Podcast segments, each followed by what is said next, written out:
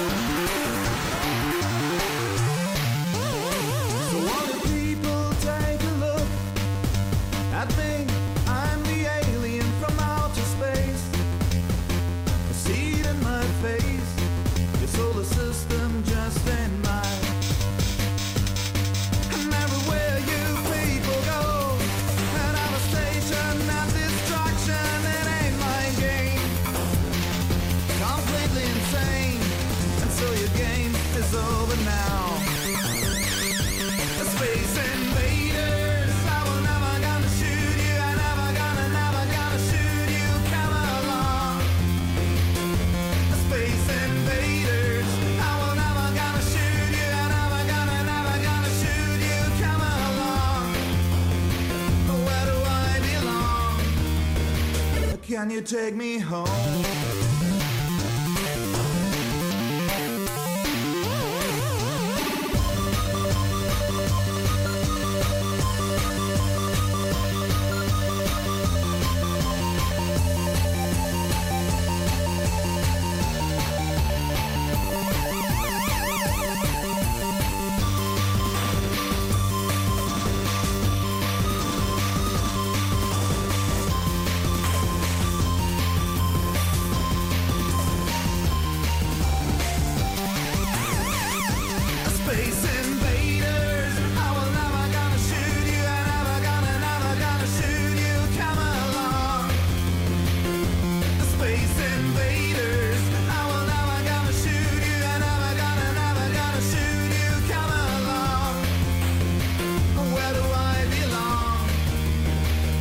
Can you take me home?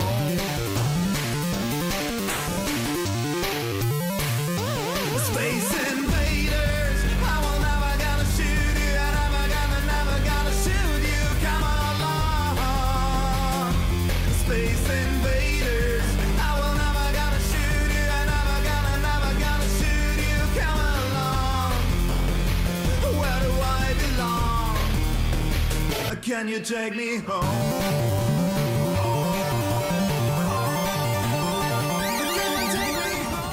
Ja, Donnerstagabend, 21 Uhr und dreieinhalb Minuten. Hier über Voll das Fenster und Webradio der 239. Ausgabe. Und nachdem ihr letztes Mal ein frisches Gesicht gesehen habt, seht ihr jetzt wieder zwei alte Gesichter. Hallo. Mit mir hier. Ah, danke. Ja, ich, ich treffe mich ja, äh, mich ja selber damit äh, einschließen. Ja, mit mir hier heute wieder Morena 90 Rainer. Hallo, guten Abend.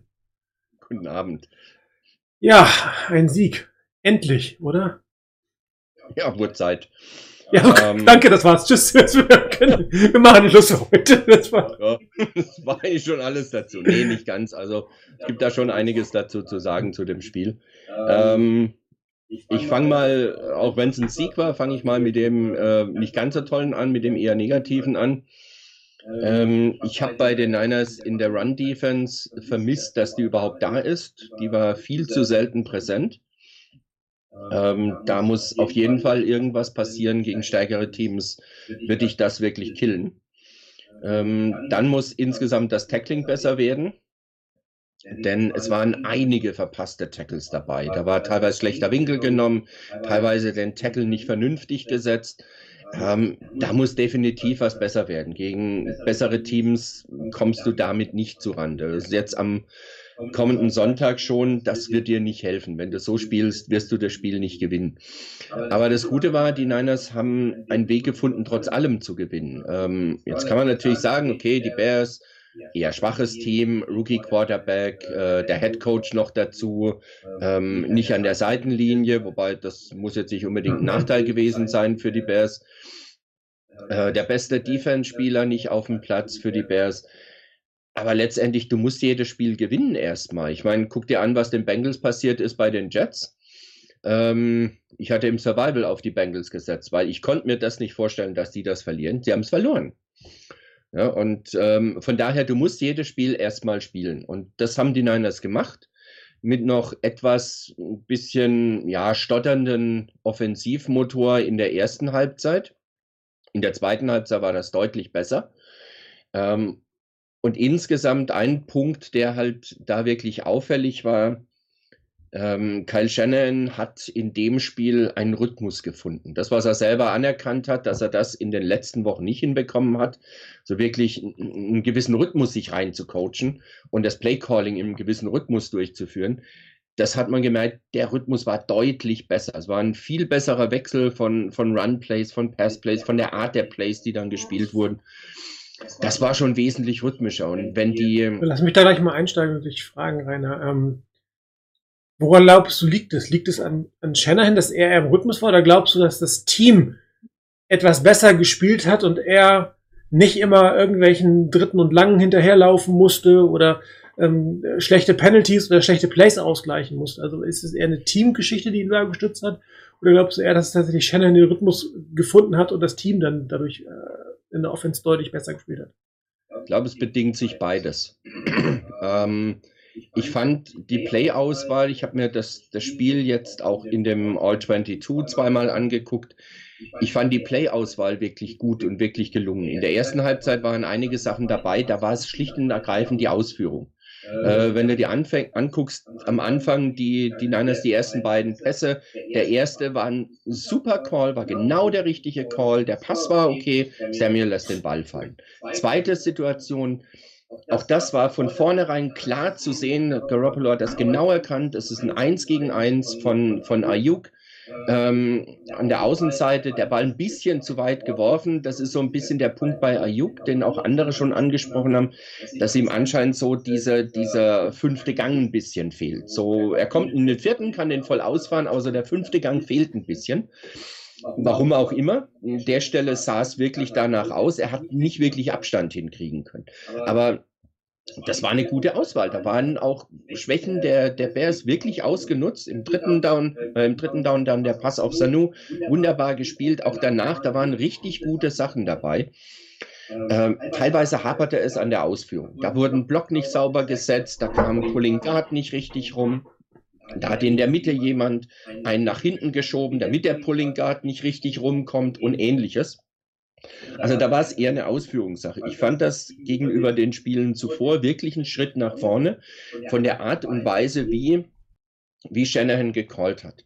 Ähm, und wenn wir auf das eingehen, weil da auch, glaube ich, am, auf dem Board geschrieben wurde, ich hatte das im Live-Thread auch geschrieben, gerade gegen Ende. Zweimal ein Run durch die Mitte muss das denn sein.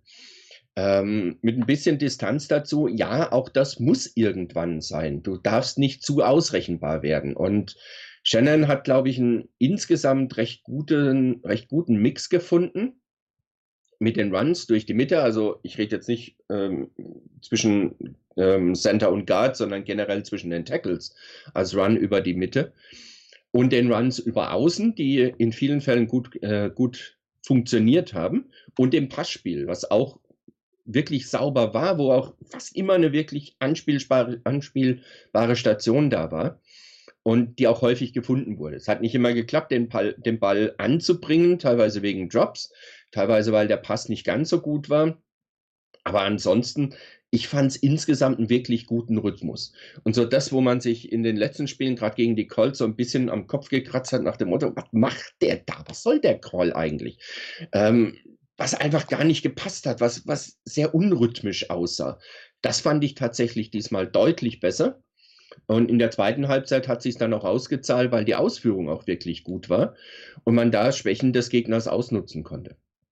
Und ähm, ansonsten vielleicht noch das, das wollte ich noch loswerden. Ich wollte noch zwei, drei Spieler nennen, die ähm, so in der ganzen Diskussion nach dem, nach dem Spiel gar nicht so oft genannt wurden. Die ich aber jetzt, nachdem ich mir das Spiel zwei, dreimal angeguckt habe, noch wirklich sagen muss, die muss man schon ein Stück weit rausstreichen. Das war zum einen, ich fand das ein nicht perfektes, aber ziemlich gutes Debüt von Talanoa Hufanga als Safety, als Ersatz für Todd. Ähm, wie gesagt, das war nicht perfekt, aber für einen, was war er, sechs oder siebten Runden-Pick, ähm, war das ein richtig gutes Spiel. Das war ein verheißungsvoller Start, das darf gerne so weitergehen. Das ist das eine. Das zweite, ähm, mir ist in dem Spiel mal wieder aufgefallen, was für ein richtig guter Spieler K1 Williams ist. Das ist faszinierend, wenn man auf den mal achtet. Da hat er zwei Tackles verlost, wo er unglaublich schnell durchgeschossen ist. Und auch ansonsten, es ist ein richtig, richtig guter Spieler. Und wer mir dann auch noch aufgefallen ist, ich habe dann im Snap-Count hinterher, habe ich dann gesehen, ähm, Charlie Werner, äh, der Titan der Niners, dreimal so viele Snaps bekommen wie Ross Dwelly. Ähm, jetzt bin ich nicht Grant Cohn, der immer Pässe auf Dwelly fordert, weil Dwelly der beste Passcatcher im Team wäre.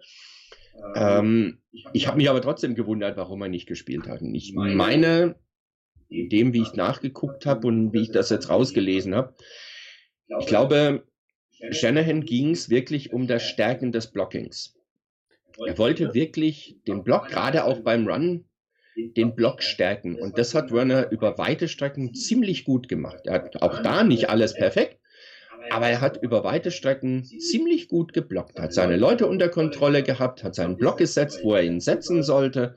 Ähm, das war nicht schlecht und ich glaube, dass das so ein bisschen auch mit dazu geführt hat, dass äh, Shanahan ein bisschen anders gecallt hat, beziehungsweise anders callen konnte, weil hier einfach die Unterstützung gerade im Laufspiel einfach mehr da war, was das Blocking angeht. Und von daher, das waren so drei Spieler, die mir jetzt so ein bisschen aufgefallen sind, die jetzt, wie gesagt, so im Nachgang zu dem Spiel auch bei uns auf dem Board ähm, jetzt nicht unbedingt, die jetzt nicht unbedingt so oft genannt wurden. Aber ich fand das bei den dreien gerade wirklich sehr positive Geschichte. Und wer sich das Spiel vielleicht doch nochmal angucken wollte, äh, guckt mal auf die drei. Vielleicht könnt ihr mein Urteil ja teilen. Ja, das nutze ich doch gleich mal die Gelegenheit und äh, mal zu zeigen, eine, wirklich einen Schlüsselblock, äh, den ähm, Charlie Werner gesetzt, gesetzt hat, war der sehr schöne Lauf von äh, Elijah Mitchell. Man sieht hier ähm, im vierten Quarter, erster und zehn vor den Niners. Wupp. Okay. Wie Sie sehen, sehen Sie nix. Ist ja auch mal nicht schlecht.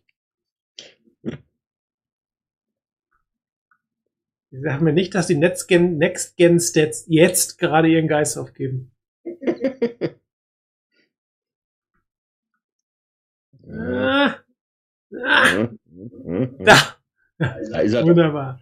Ja, man sieht, äh, sieht das hier wunderbar, äh, die Aufstellung Charlie Werner, die 89 auf der linken Seite gegenüber dem Defensive End. Also muss man sich auch auf der Zunge zeigen lesen, er steht gegenüber dem Top Pass Rusher des, des Teams, äh, dem, dem right, dem äh, rechten End. Ja, er setzt den Block. Hier sieht man auch Karl Juszczyk, hilft ihm dort beim Block, aber er hält ihn, er hält ihn, er hält ihn. Juszczyk gibt ihm hier einen kleinen, kleinen Stoß mit, erinnere ich mich noch. Und die beide zusammen nehmen den Defensive End eigentlich komplett aufs, aus dem Feld. Hier sieht das sehr eng aus. Ähm, dass, dass ähm, Mitchell am Ende vorbeiläuft, aber der, das können die natürlich in dieser Grafik nicht zeigen. Der war gar nicht mehr stabil auf den Füßen in dem Moment. Ja, also erst hat Werner ihn weggeblockt, dann hat Juszczyk ihm einen mitgegeben und damit war er eigentlich aus dem Spiel. Ja, und dann geht Werner noch mit, wunderbar, als Vorblocker, nimmt hier noch den Safety aus dem Spiel, hält den Block auch und dann kann Mitchell sich im Prinzip durchsetzen und dann sieht man Werner immer noch, wo er den Cornerback blockt. Ja, da blocken, da blocken, da blocken. Ja, wunderbar gemacht, wirklich eine super Blocking-Leistung. Hier geht er nochmal auf die Seite, da war es dann eigentlich zu spät, aber das muss man sich auch mal Zunge zergehen lassen. Er blockt erstmal den ersten weg, den End, blockt dann ähm, die mitlaufende Defensive Lineman weg, weg und blockt dann noch äh, am Ende den, den Cornerback weg und schon äh, ist das ein wunderbarer Lauf. Es war auch ein schöner Lauf von, von Elijah Mitchell, keine Frage. Gerade äh, hier in dieser Situation, wo er den Cut macht, wo er genau sieht, wo seine Blöcke entstehen werden, danach hinläuft und dann noch äh, Yards nach dem Catch macht. Aber ähm, das passte gerade wunderbar zu dem, was, was Rainer gesagt hat. Ähm, das Blocking von Charlie Werner in dieser Situation.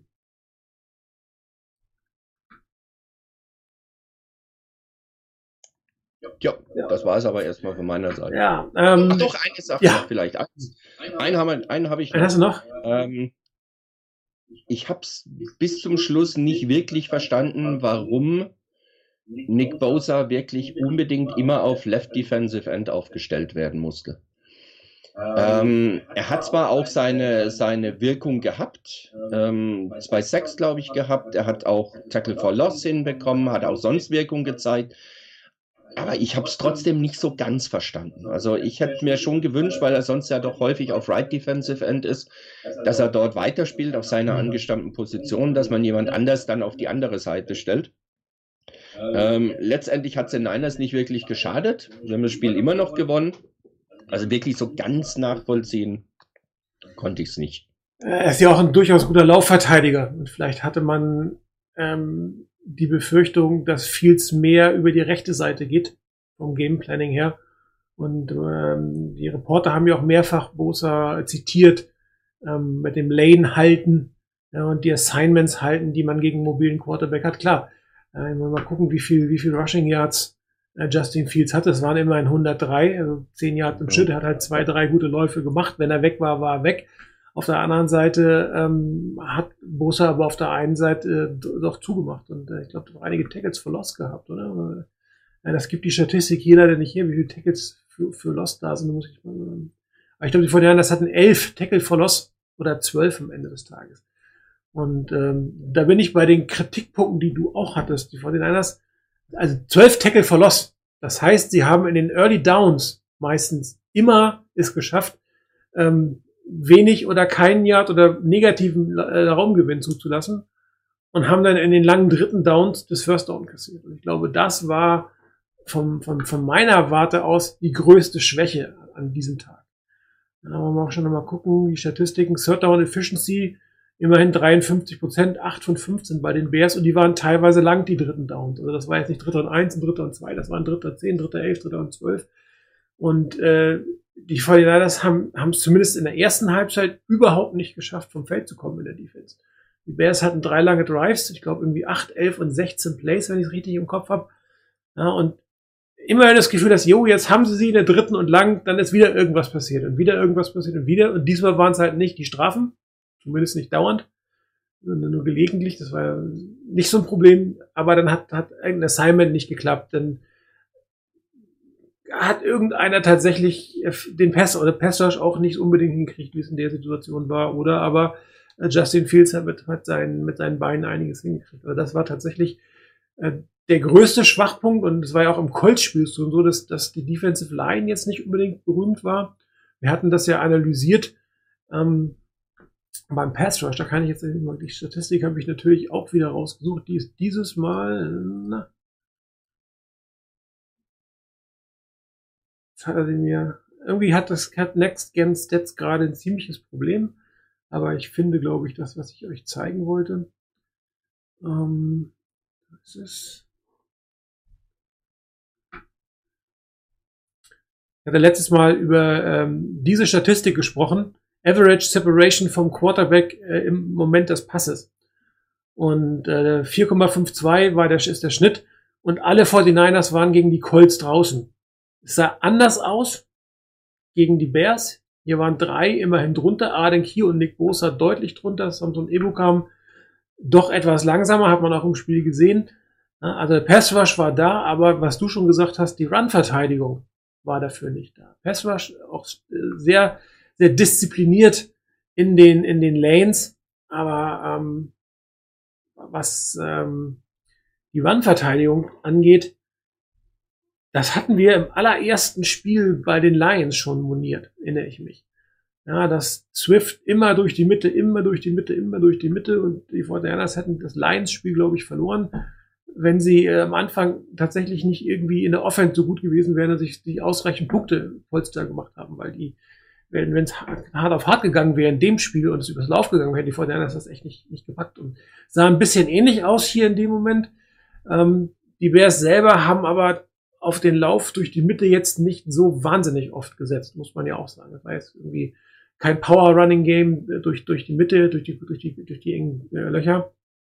Ähm, aber wenn sie Yards brauchen, haben sie sie oft auch bekommen, gerade in den späteren Downs. Auf der anderen Seite, wie gesagt, die Tackles for Loss in den Early Downs, das musst du aber dann in der Verteidigung am Ende auch äh, nutzen. Also wenn du es nicht schaffst, vom Feld zu kommen, also über drei, drei ähm, Possessions nicht einmal den Gegner dazu bringst, irgendwie oder, äh, zu panten. Meine, gut, auf der anderen Seite war den 49ers auch so, die haben gar nicht gepantet in dem Spiel, aber das ist ja die positive Geschichte, das müssen wir ja auch ausheben. Aber wir reden über die, über die Schwierigkeiten der Verteidigung. Und äh, da ist natürlich die Frage, ähm, haben wir auch auf dem Board diskutiert, war es die Umstellung durch das Fehlen von Kinlaw? Sprich, hier Armstead in die Mitte, ähm, er ist ein nicht ganz so guter Tackle wie End. Samso Ebukan müsste für ihn End spielen. Der ist halt kein Permanent-End, nenne ich das jetzt mal. Also einer, der, der, der, der dort steht. Ich bin mir auch fast sicher, dass er nächstes Jahr nicht mehr bei den 49ers spielen wird, bei dem, was da das Salary Cap steht. Er spielt nicht schlecht, aber ich glaube, man hat sich Stück weit mehr von ihm erwartet. Ähm, meinst du, dass das jetzt die generelle Tendenz war des Laufspiels oder haben die vorher das wirklich dieses Spiel zumindest gebraucht, um den Kindler-Ausfall ähm, spielerisch auch mal auszutesten und sich neu zu finden und die Kommunikation neu aufzubauen?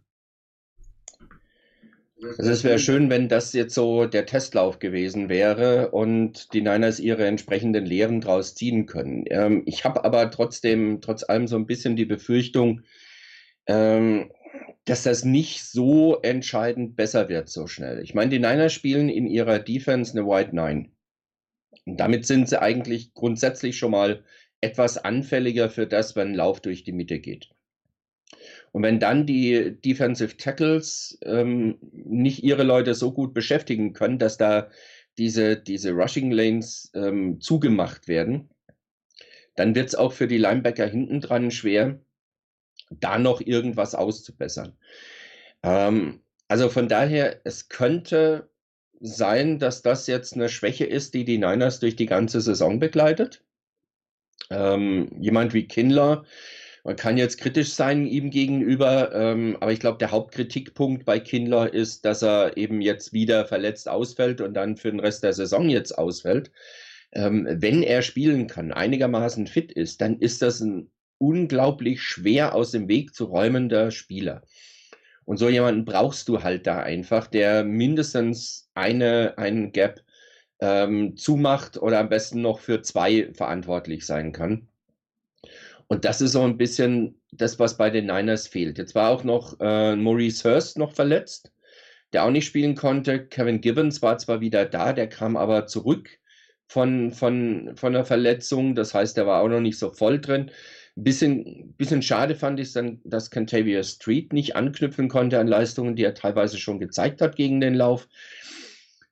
Das war schon, gerade wenn man guckt, dass die, die O-Line der Bears mit zu den schlechtesten der Liga zählt, war das nicht so schön, das zu sehen. Also man kann noch ein bisschen sagen, zum Glück haben es die Bears nicht häufiger ausgenutzt. Ähm, aber vielleicht hätten dann auch die Niners hier nochmal angepasst. Das war, ich hatte so ein bisschen das Gefühl, dass das so eine, ein Spiel war, wo man gesagt hat, naja, lass die mal machen. Wir geben zwar da Yards ab, ähm, aber wir werden unsere Möglichkeiten bekommen, wir werden unsere Chancen bekommen, die trotzdem noch irgendwo zu stoppen.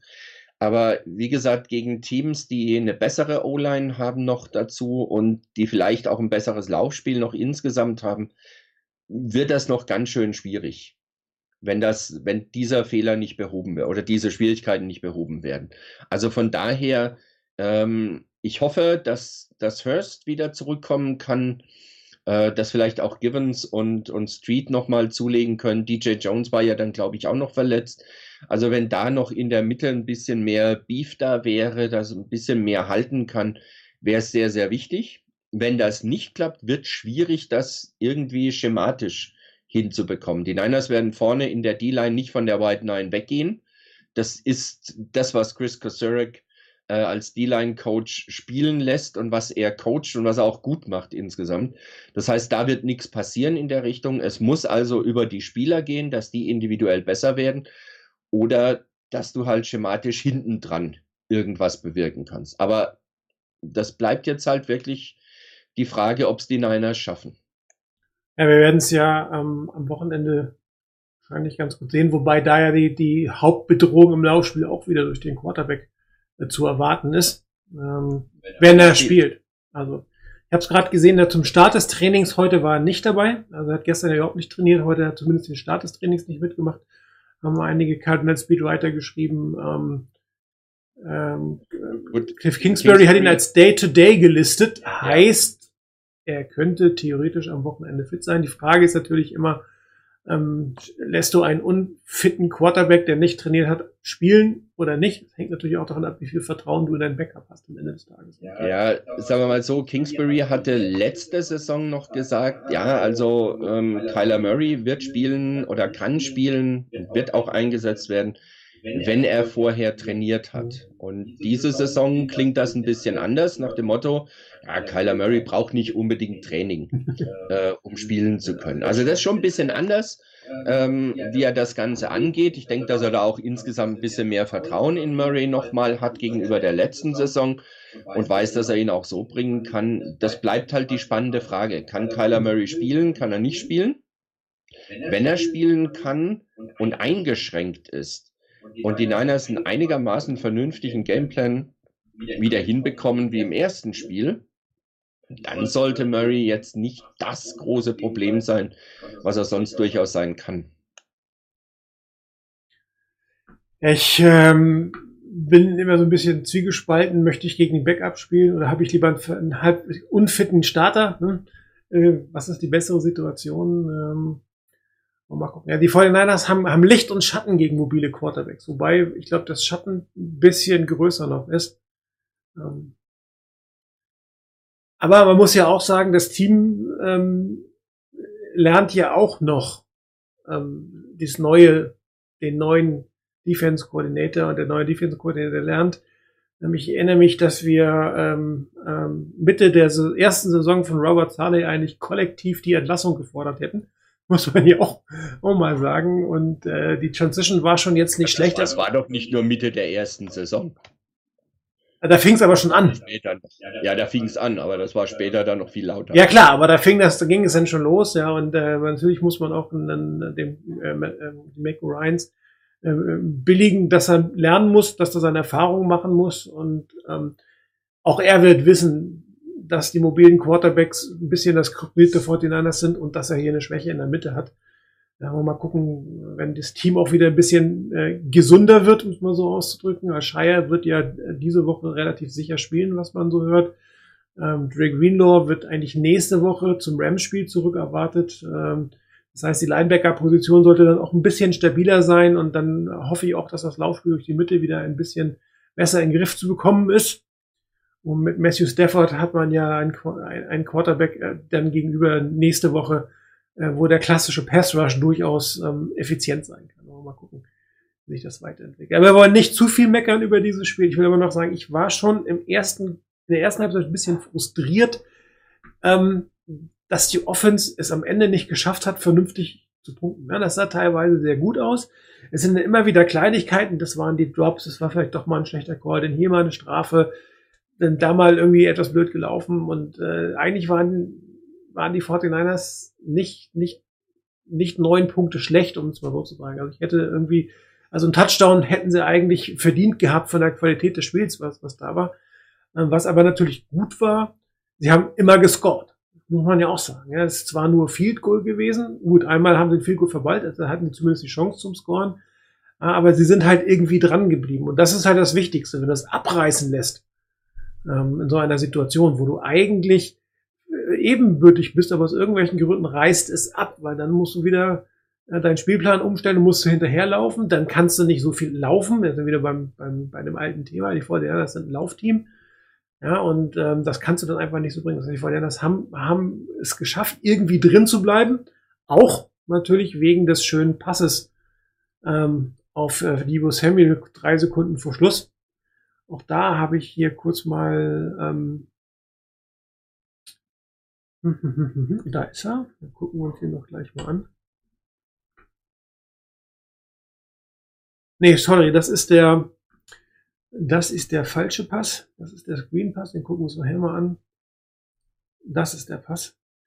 Ähm, einer der Beatwriter hat übrigens geschrieben, das ist der Spielzug, äh, den sie im Super Bowl verbaselt haben, also wo ähm, Garoppolo ähm, Emmanuel Sanders war's, äh, überworfen hat, gleicher Spielzug. Gucken wir uns einfach mal an. Äh, ich fange mal ein Stück weit an, weiter hinten an. Klar, typische Situation, erster und 10, 25 Sekunden. Die 49ers äh, Shotgun Formation. Eine interessante Aufstellung der Bears, sieht man auch gleich, sind auch eine interessante Verteidigungshaltung. Man sieht, die Safeties stehen auf Höhe der First Down Linie. Ähm, also keine Deep Coverage, was mich bei 25 Sekunden vor Schluss ähm, selbst beim First Down doch extrem wundert und das wird die äh, Bears auch äh, gleich ziemlich in den Hintern beißen. Man sieht auch gleich in der Verteidigung, dass die sehr, sehr stark die First Down Linie ähm, verteidigt haben. Ähm, der Fake oder die Motion ähm, auf Elijah Mitchell, was dazu führt, dass, man sieht es ja, der Mittellinebacker und einer der, der Safeties ein Stück weit auch in die Flat gehen. Die verteilen sich entsprechend in ihre Zonen. Die, die, die Bears werden hier vier Zonen in der Höhe der First Down Linie haben. Und das, die Motion äh, führt natürlich dazu, dass er sofort äh, diese, die innere Verteidigungslinie auseinanderzieht.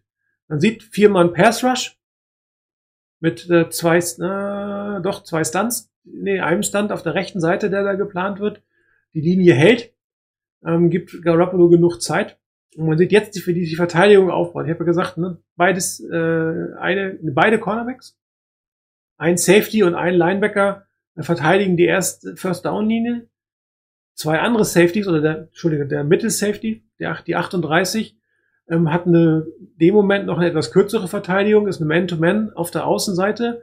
Ähm, auf der anderen Seite, auf der linken Seite, ähm, wird ähm, äh, Brandon Ayuk übergeben. Das heißt, der Cornerback bleibt in seiner, in seiner kurzen Zone, übergibt ihn oder hätte ihn auf den Safety äh, übergeben sollen. Aber was man tatsächlich sieht, es ist keine Unterstützung over the top, wie man so schön sagt. Das heißt, alle verteidigen in den Zonen, verteidigen relativ tief.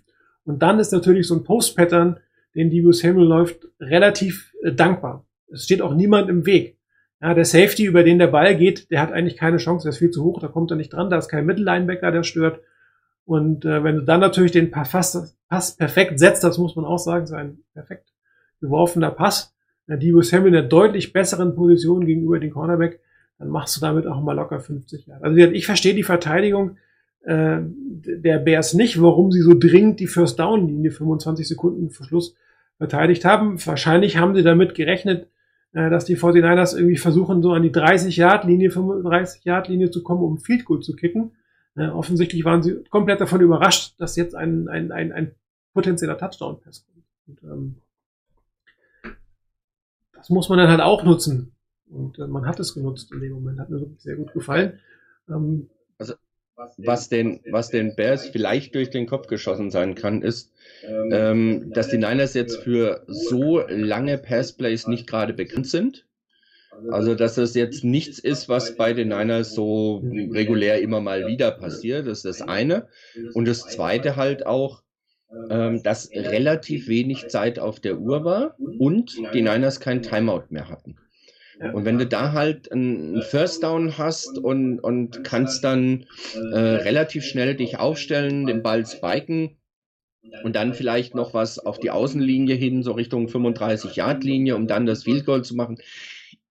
Ich denke, das ist eher das, was, was ein Gegner von den Niners auch erwartet. Wenn du dir bisherige Spiele angeguckt hast oder sonst, da war eher so ein bisschen das Abwarten und diese ganz tiefen Pässe von, von Garoppolo eher selten, weil die nicht so berühmt sind meistens. Und ich glaube, da haben die Niners, da hat ähm, Shanahan mit dem Call genau das Richtige rausgesucht ähm, und hat die, die Bears komplett auf dem falschen Fuß erwischt, weil die meiner Ansicht nach von ganz anderen Voraussetzungen ausgegangen sind und eine ganz andere Erwartung hatten an das, was die Niners da spielen werden. Ich meine, wenn du den Passing Chart von Garoppolo anguckst, das ist ein, ein brutaler Ausreißer. Das sind ja eins, zwei, drei, vier, fünf, das sind ja 25 Yards mehr als mit allem anderen, was vorne dran war. Äh, also von daher, das war ein absoluter Ausreißer und deshalb glaube ich, schlicht und ergreifend die Bears komplett auf dem falschen Fuß erwischt. Aber auch wenn du dir diese Passing Chart hier anguckst, das ist sehr viel über die Mitte. Und irgendeiner, der, ich weiß gar nicht, wer das war, ich glaube, das war kein 49er Speedwriter, sondern einer ein ESPN-Kolumnist oder so. Ja, ähm, die, die, die, das Kapitel, die Story von, von äh, Garoppolo ist total einfach und die Bears haben vergessen, das Buch zu lesen. Ja, sie haben ihm quasi hier die Mitte gegeben, weil grundsätzlich Garoppolo durch die Mitte deutlich besser spielt als über die Außen. Ja, und dass er mehrfach auch ähm, schon thematisiert, dass die Outpässe jetzt nicht seine größte Stärke ist, da fehlt so ein bisschen die Armkraft.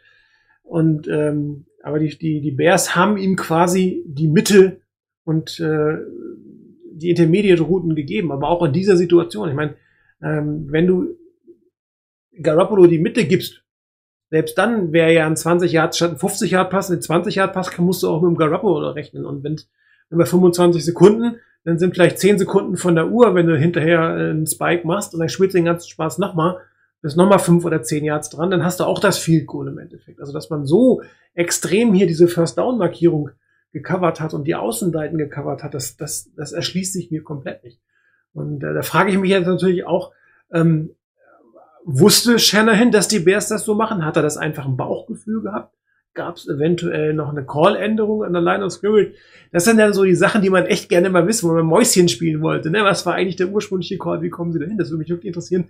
Wie kommst du dazu, genau in dieser Situation diesen Pass zu spielen und genau das, diesen Call zu machen und nicht den klassischen 49ers, ich gehe auf einen 35 Yard Field wobei doch Sly hat auch einen durchaus guten Fuß, hätte er Probleme mit den kürzeren Field Goals, dann hätte man auch einen, einen 55, 58 Yard Field am Ende des Tages ähm, machen können. Ärgerlich ist natürlich, dass so ein Pass am Ende keinen Touchdown bringt. Ja, ähm, das haben die hier leider nicht, die, dieses Play, klar, das war jetzt kein, kein Highlight. Ähm, das, die 49ers haben, glaube ich, noch sieben Sekunden. Es hat relativ lange gedauert.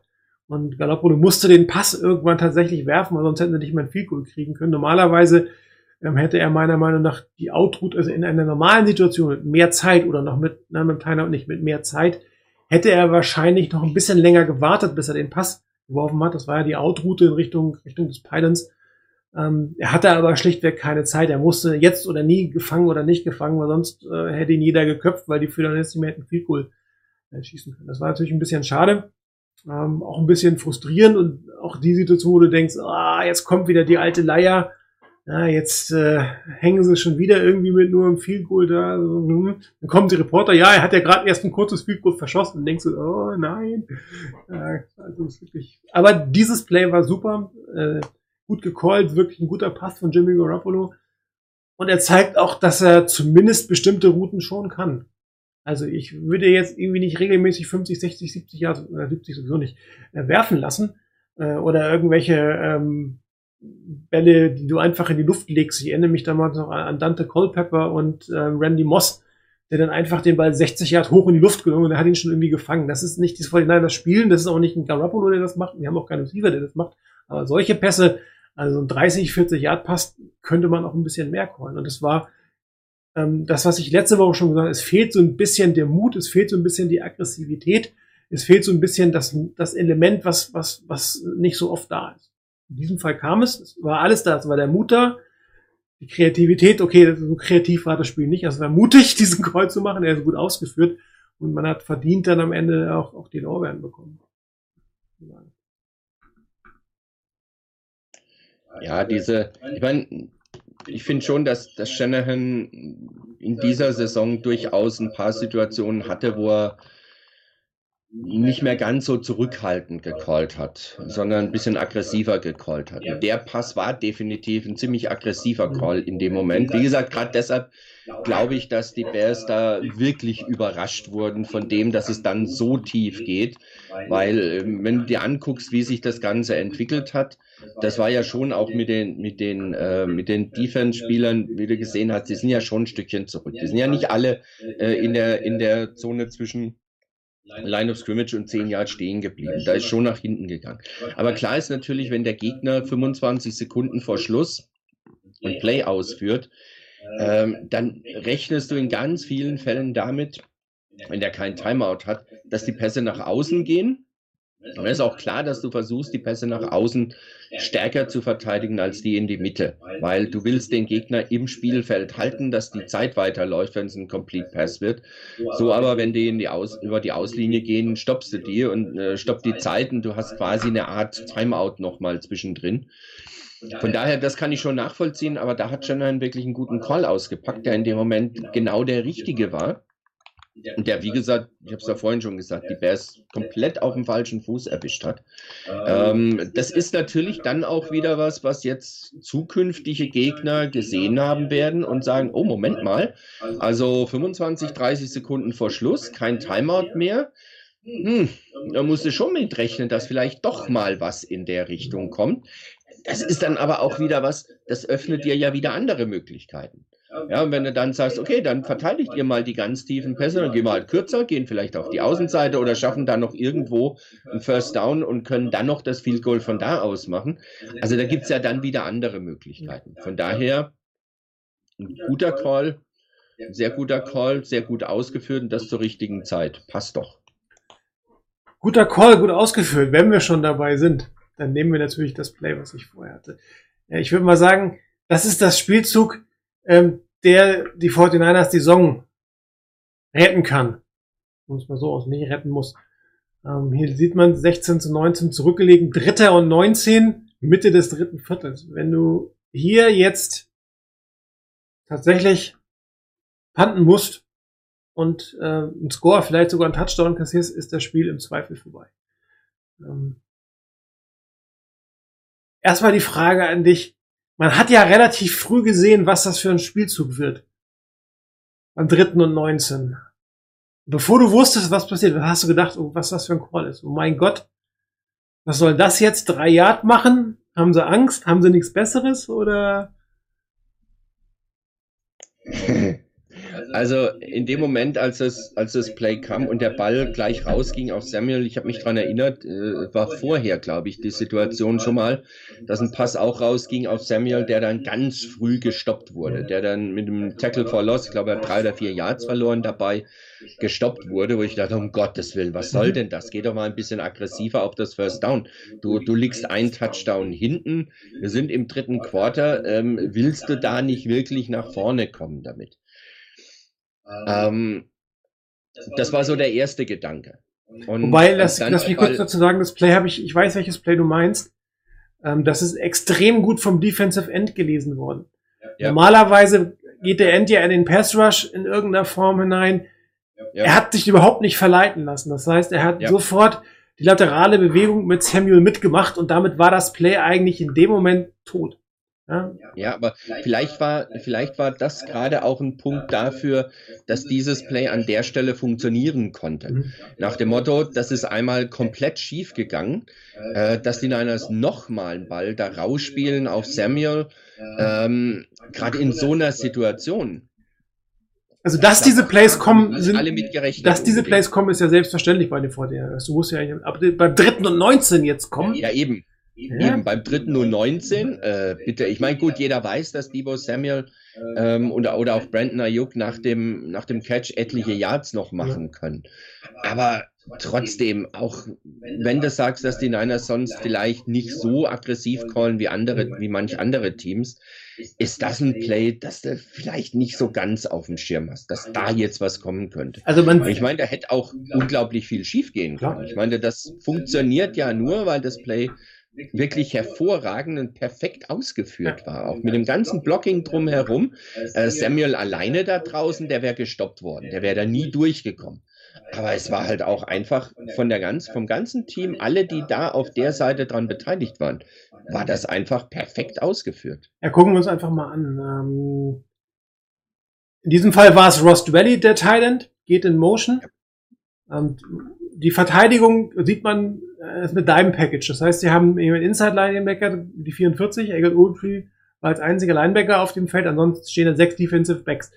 Das spricht jetzt tatsächlich nicht unbedingt dafür, dass man mit was Kurzem rechnet, sondern man verteidigt tatsächlich äh, das Pass, das längere Passspiel ähm, und nicht unbedingt ähm, ein verlängertes Laufspiel. Also diese Art von Screen Pass, ein sogenannter Tunnel Screen, ist ja eigentlich nur ein verlängertes Laufspiel, ne, wo der Ball einfach statt gepitcht geworfen wird. So ist das Frust, aber es ist eigentlich nicht. Ja, ähm, Dwelly geht in Motion. Man sieht, äh, die Defense geht darauf ein Stück weit ein, aber das ist jetzt keine große Veränderung. Der Pass kommt sofort. Ja, wenn man sich das jetzt anguckt, Snap und drehen. Also das ist überhaupt kein, keine Verzögerung. Musst du auch machen, weil man sieht ja, die Offensive Line macht nix. Die blocken ja nicht mal an. Das heißt, die Defensive Line läuft komplett durch, hat aber auch den Vorteil, dass du jetzt auf der linken Seite vier Offensive Linemann und Ross Dwelly und Brandon Ayuk hast, die vorblocken konnten. Und das ist der sogenannte Tunnel Screen. Das heißt, die äußeren ähm, Spieler blocken nach außen weg, alles was innen ist, blockt nach innen weg. Und jetzt sieht man schön die Offensive Line hier zwei auf Alec Ogletree. Der hat natürlich gegen, gegen den Block von, von Trent Williams keine Chance. Dann gehen aber auch alle schon ins offensive Backfield. Hier sieht man das schon, dass Alex Mack und Daniel Brunskill sofort aufs, aufs Laufblocken gehen. Wie tief die sind in dem Moment. Ja. Dann nimmt ähm, äh, Trent Williams quasi die, blockt die Rückseite von Samuel. Das heißt, er, er, er schützt ihn von hinten. Dann sieht man vorne, wie weit Alex Mack auf den Safety geht. Dann musst du einfach nur noch diesen Tunnel, diese Situation einfach nutzen durch und ähm, am Ende fehlte, hier sieht man oben auch noch den Block von Mohamed Sanul, auch das gehört natürlich dazu. Ja, das heißt, der kommt eigentlich von seiner rechten Flankerposition, läuft eine Postroute und stellt sicher, dass der Cornerback hier nicht den Tackle macht. Am Ende muss man sagen, dass ähm, äh, Samuel zwar schnell ist, aber er halt am Ende fehlt ihm so ein bisschen der Speed. Also andere Wide Receiver wären da durchgekommen. Das ist überhaupt keine Kritik an ihm. Und er ist auch noch ganz knapp ins Ausgegangen.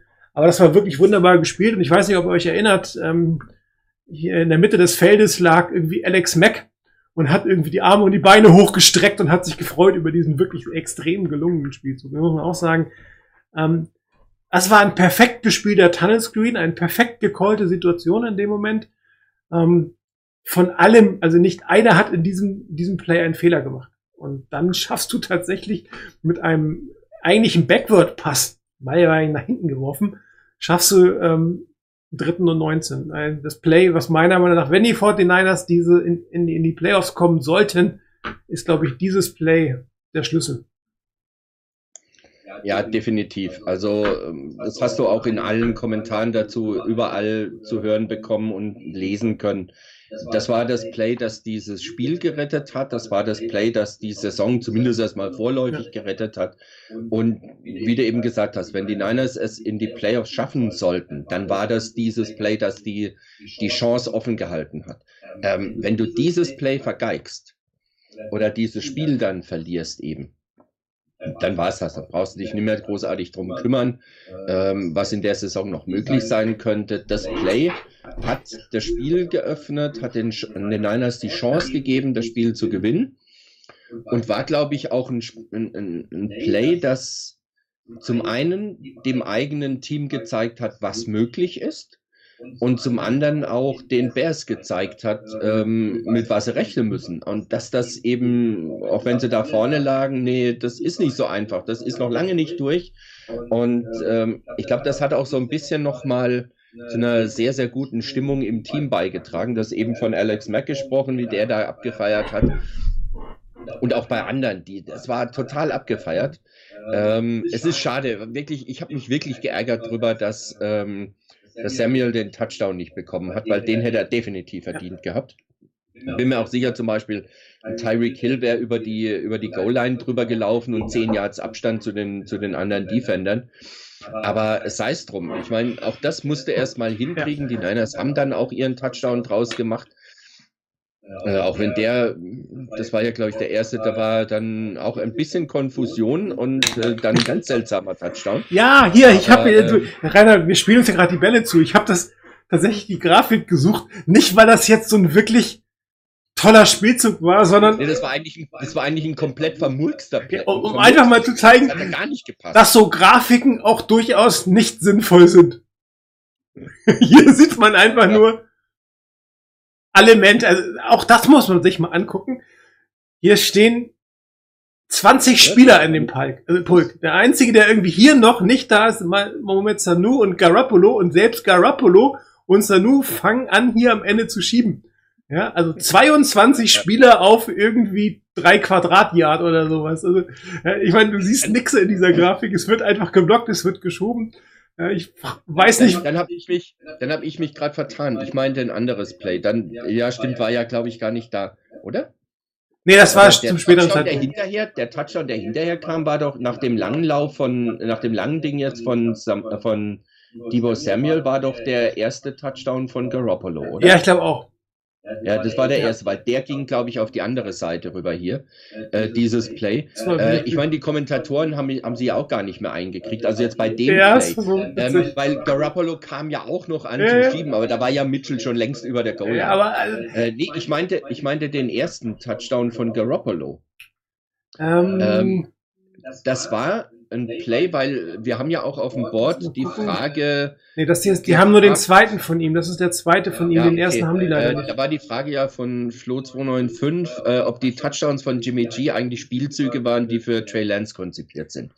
Ähm, der erste definitiv nein. Weil das war ein komplett kaputtes Play. Das, das hat überhaupt nicht so funktioniert, wie es funktionieren sollte. Ähm, denn das war jetzt schlicht, die, die Kommentatoren haben unmittelbar danach von einem Designed Run für, für Garoppolo gesprochen. Das war kein Designed Run für ihn. Äh, denn Garoppolo hat nach rechts rüber und hat äh, Debo Samuel hergewunken. Und der kam und dann hat er ihn gestoppt. Das sollte so ein kurzer Shovel Pass werden zu ihm.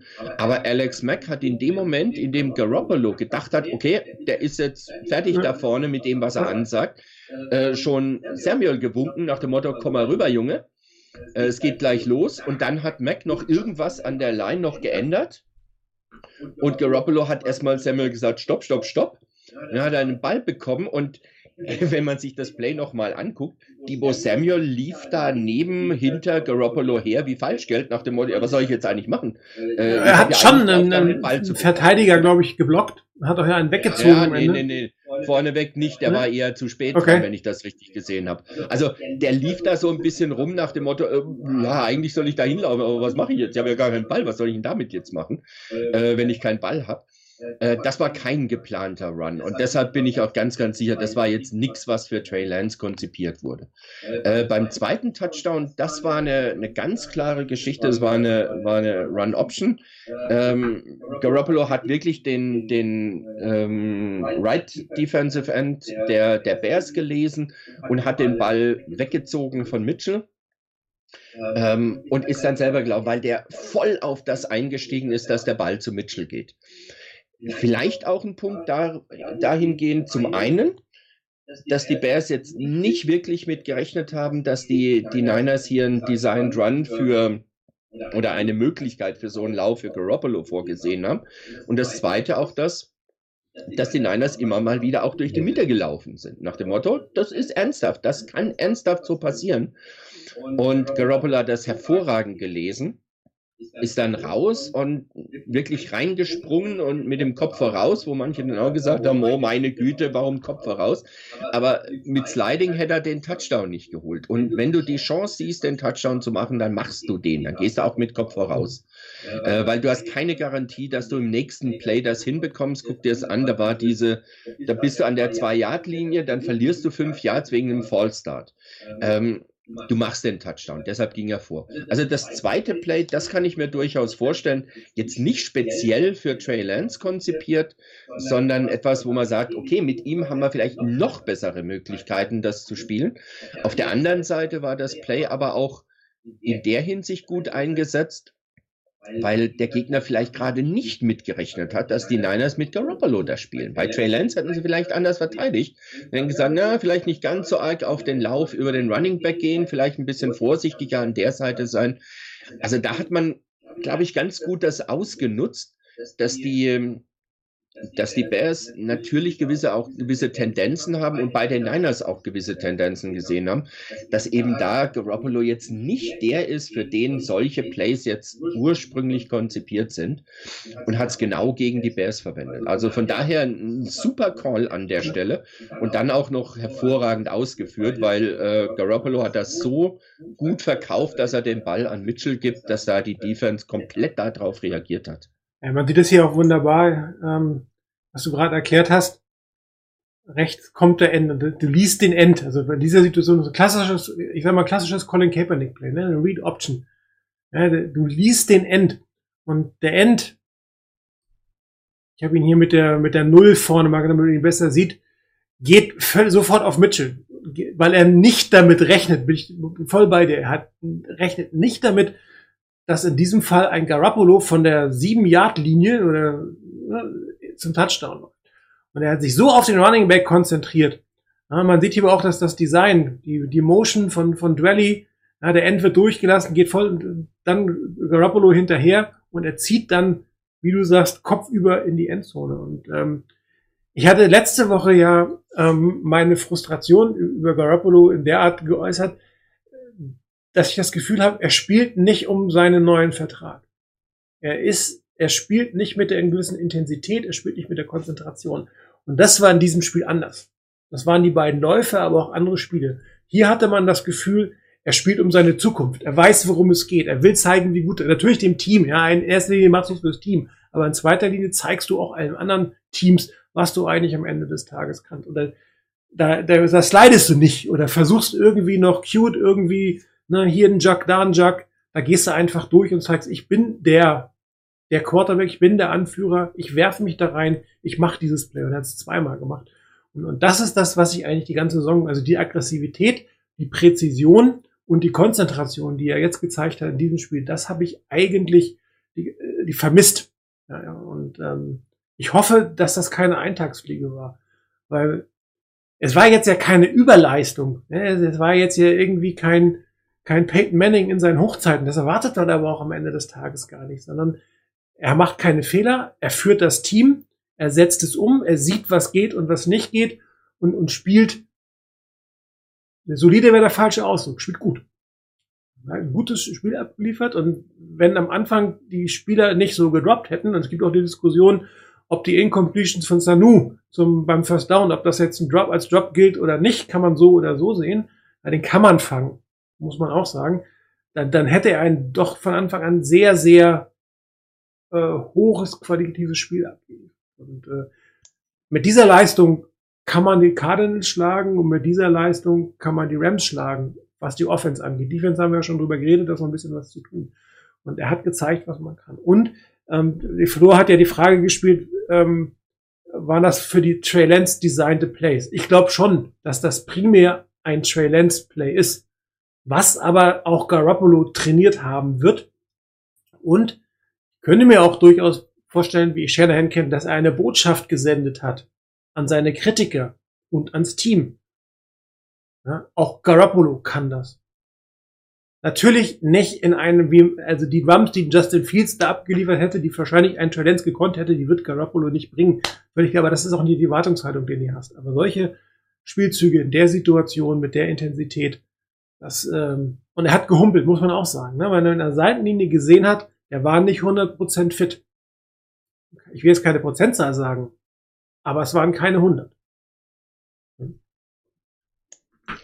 Ja, also auch mit, die, was die, die, die Leistung von Garoppolo angeht. Ähm, Garoppolo hatte aus meiner Sicht, ja, sagen wir mal, zwei wirklich schlechte Pässe. Äh, das war einmal, als er Debo Samuel versucht hat, zum Touchdown zu kriegen. Auf die rechte Seite raus, den hat er schlecht gespielt. Der war wirklich nicht gut. Das war extrem schwer, den zu fangen. Eigentlich äh, wirklich nebendran gelegt. Ähm, ein zweiter Ball, den er dann ein bisschen vergurkt hat, war, als er ähm, Brandon Ayuk mal an der linken Außenseite ähm, kriegen wollte. Da hat er zwar Druck gehabt, man hat sich so ein bisschen weggelehnt vom, vom heranstürmenden Defensive End, glaube ich, war es, und hat den ein bisschen weit nach raus, rausgezogen. Äh, da konnte Ayuk den Ball nicht mehr fangen. Aber ansonsten ähm, ansonsten war das eine sehr, sehr solide Geschichte. Ich habe dann auch gedacht, von wegen der eine Ball relativ früh, ähm, den er, also Joan Jennings ähm, treffen wollte, nach dem, was fast eine Interception wurde. Aber ich dachte, um Himmels Willen, was macht der denn da? Äh, wenn man sich es genauer anguckt, muss ich ehrlich sagen, bin ich ein bisschen überrascht davon, äh, dass es da kein Holding oder Illegal Contact Ja. gab Ja. gegen den Verteidiger, gegen Joan Jennings. Weil, wenn man sich das anguckt, wo Jennings und Kai Juszczyk, der noch auf einer Route ist, wo die beiden sind in dem Moment, so nah beieinander sind keine zwei Receiver bei einem Play von Shanahan. Hm. Das, das hast du nicht. Die hast du separiert voneinander und nicht so dicht aufeinander. Das heißt, da ist irgendwas schiefgegangen. Entweder, dass einer seine Route nicht, nicht richtig gelaufen ist oder eben, ich denke, dass da, da war so viel Kontakt dabei, wo ich mir gedacht habe, meine Güte, was macht der denn? Der ist weit über die fünf Yards von der Line of Scrimmage weg und hat immer noch Kontakt von dem, von dem Cornerback, gegen den er da spielt. Er pfeift doch mal. War übrigens auch die Geschichte, als Garoppolo dann mal durch die Mitte gelaufen ist und noch einen Hit abbekommt, als er slidet, wo ich auch gedacht habe, ja, schön, da fliegt eine Flagge, aber warum geht's da hinten hin? Äh, und Holding gegen die Niners und nicht hier ähm, Unnecessary Roughness. Ähm, aber gut, okay, das war, wie gesagt, da war, wo ich gedacht, uh, übel. Der Pass, so ein bisschen kann man es damit erklären, ja, dass er damit wahrscheinlich gerechnet hat, dass ein Receiver dann da ist. Und der war dann halt nicht da. Da siehst du dann halt also auch als, ähm, ja, als Quarterback schlecht aus. Ähm, aber ich weiß jetzt nicht, ob die, wenn es eine Interception geworden wäre, ich weiß nicht, ob Mama Garoppolo sich beschwert hätte nach dem Motto, das darf nicht für ihn zählen. Ne? Ah, Für die, die sich jetzt fragen, warum ich Mama Garoppolo sage, guckt mal nach mit äh, der Mutter von Patrick Mahomes. okay. Da gab es schon eine schöne Geschichte. Bevor wir aufs Kart. Das war doch nicht gefangen, der Ball ist abgeprallt, das darf nicht für ihren. Ah ja, genau. Da, ich erinnere mich, genau. Ja. Naja, und, und der Vater von OBJ äh, kritisiert Becker. Also offensichtlich sind die Eltern äh, jetzt, äh, wie es heutzutage so ist, sehr overprotective zu ihren Kindern, offiziell auch in der NFL. Ja. Gut, äh, bevor wir auch zum Cardinals-Spiel gehen, möchte ich noch kurz auf äh, einen Spieler eingehen, Brandon Ayuk. Ähm, er hatte einen wirklich wunderbaren Catch, auch den wurde dankenswerterweise von, von ähm, den Next Gen Stats aufgenommen. Wir gehen mal, gehen mal in das Play hinein. Ähm, muss ja mal gucken, es war äh, Zweiter und Elf. Ähm, eine, eine interessante ähm, äh, Aufstellung, muss man hier sagen. Man sieht, ja, es passiert relativ viel Motion. Man sieht das ja, ähm, äh, Werner und ähm, Ayuk gehen nach außen und interessanterweise steht Ayuk am Ende innen. Ja, das heißt, die Verteidigung hier muss sich auch nochmal umstellen. Das heißt, der Cornerback geht nach innen, der Safety geht nach außen, was nochmal eine klare ähm, Botschaft ist, Mannverteidigung. Ja, Wenn es eine Zonenverteidigung gewesen wäre, dann wäre es wahrscheinlich, hätte ein bisschen anders ausgesehen. Hier eine Man-to-Man, Safety gegen, gegen Tight End, Cornerback gegen Wide Receiver. Ähm, die Motion zieht, oder die Motion oder die, die, die Passroute auf die rechte Seite zieht den Mittellinebacker weg, äh, sodass auch da die, die Mitte ein bisschen freier geworden ist. Und jetzt sieht man hier das Playdesign. Das heißt, hier, du hast gerade gesagt, es sind nicht zwei Spieler in der gleichen Stelle. Hier ist das geplant. Hier sieht man, Sanu und Ayuk treffen sich an der First Down Linie. Ähm, immer sehr schwierig für die Defensive Backs, die sich jetzt abstimmen müssen, wie es weitergeht. Also wer nimmt wen. Ja, du musst ja da überlegen, kreuzen die jetzt? Ja, und kreuze ich dann mit oder übernehme ich das in irgendeiner Form? Rennen wir uns dann um? Ja, und hier sieht man an, diesen, an der Grafik, was für eine scharfe Kurve, was für ein Wahnsinns-Cut Brandon Ayuk hier einlegt. Und der, der Effekt ist, man sieht das hier, hier, dass er plötzlich drei Yards Separations hatte, in dem Moment, wo er den Cut gemacht hat. Ja, und damit ist die Passing Lane völlig offen. Ja, der, der, der Mittellinebacker ähm, ist ähm, bei dem Running Back, der ähm, Outside Linebacker, der die Mitte ist, muss die, das Containment auf der Seite machen. Also wenn du da als Outside Linebacker von der anderen Seite kommt, wohlgemerkt nicht auf Garoppolo gehst, dann ist da die Passing Lane, äh, die Running Lane offen. Dann hat er halt die komplette Mitte ist frei, damit ist die Passing Lane frei und durch die Separation, die sich Brandon Ayuk hier mit diesem Wahnsinns-Cut hingekriegt hat, ist das ein relativ einfacher Pass. Ja, und das sind so die Momente, warum ich mich frage, warum baue ich das erst jetzt in diese Situation? Das sind Sachen, die wir von Brandon Ayuk früher gesehen. Ich glaube, das hat er auch nicht, nicht verlernt. Und das ist so ein bisschen, habe ich mir so Sturheit von, von, von, von Shanahan. Wenn ihm das im Training nicht gefällt, wenn er nicht 100% zufrieden ist, dann gibt es auch diese Plays nicht. Dann kriegst du diese Option nicht. Und das ärgert mich total. Er kann das ja auch mal machen, wenn der Spieler vielleicht nicht so gut drauf ist, weil den Cut kriegt er im Zweifel gerade noch hin. Diese physische Fähigkeit, ja. Und ähm, Brandon Ayuk hat einige wirklich gute Fänge gemacht, schwierige Fänge. Er hat wenig Targets gehabt und wirklich interessante Catches gemacht, fast Bälle vom Boden gefischt und so weiter. Und in diesem Spiel ist hoffentlich sein Knoten ein bisschen geplatzt. Man hat es in zwei Sachen gesehen. Er hat geblockt wie ein Wahnsinniger. Er hat sich gefreut über die Blocks, die er gesetzt hat.